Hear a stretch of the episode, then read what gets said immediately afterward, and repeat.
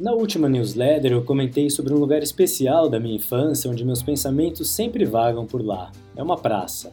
Rememorar locais e momentos são super importantes para mim, e dessa maneira eu tento mostrar o mesmo aos meus filhos. Coisa simples: ir à praça, ver a lua cheia, frequentar as padarias de bairro, cozinhar juntos. Gravar instantes na memória que talvez sirvam de incentivo lá no futuro.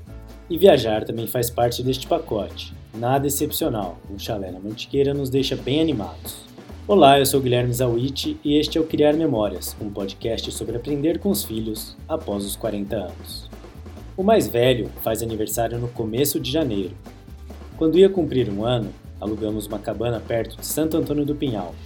Passamos o ano novo com um berço portátil, vinho, carne assada e música bem baixinha para não atrapalhar o ruído do vento na folha das árvores. No entardecer do outro dia, uma lua enorme amarelada apareceu atrás das montanhas. A câmera fotográfica ficou no tripé e fez uma linda foto.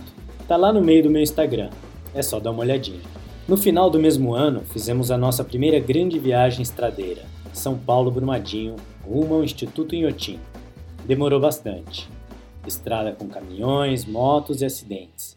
E no meio do caminho para Minas Gerais, existem os grandes paradouros mineiros. Café coado, biscoito frito, pão de queijo no forno a lenha, angu, broas e doce de leite. É a vida artesanal e sem pressa. A generosidade e a gentileza humana iluminada atrás daqueles balcões. Estas paradas também servem para trocar a fralda, distrair o bebê, repor a garrafa de água e a térmica de café. Inhotim, aliás, merece várias visitas. Um lugar enorme para se ir poucas vezes. Inhotim, aliás, merece várias visitas. Um lugar incrível para exaltar os sentidos e as sensações a imensidão de arte e natureza. Tudo era novidade para nós e também para meu filho que alternava corridas e descobertas com sonecas no carrinho. E pegar a estrada com criança, viajar longos quilômetros, tem sempre muitos perrengues. É, e a gente tem que aprender com eles, mesmo. aonde parar, trocar a fralda no meio do caminho, a soneca, e no final nós temos que aprender a balancear os perrengues.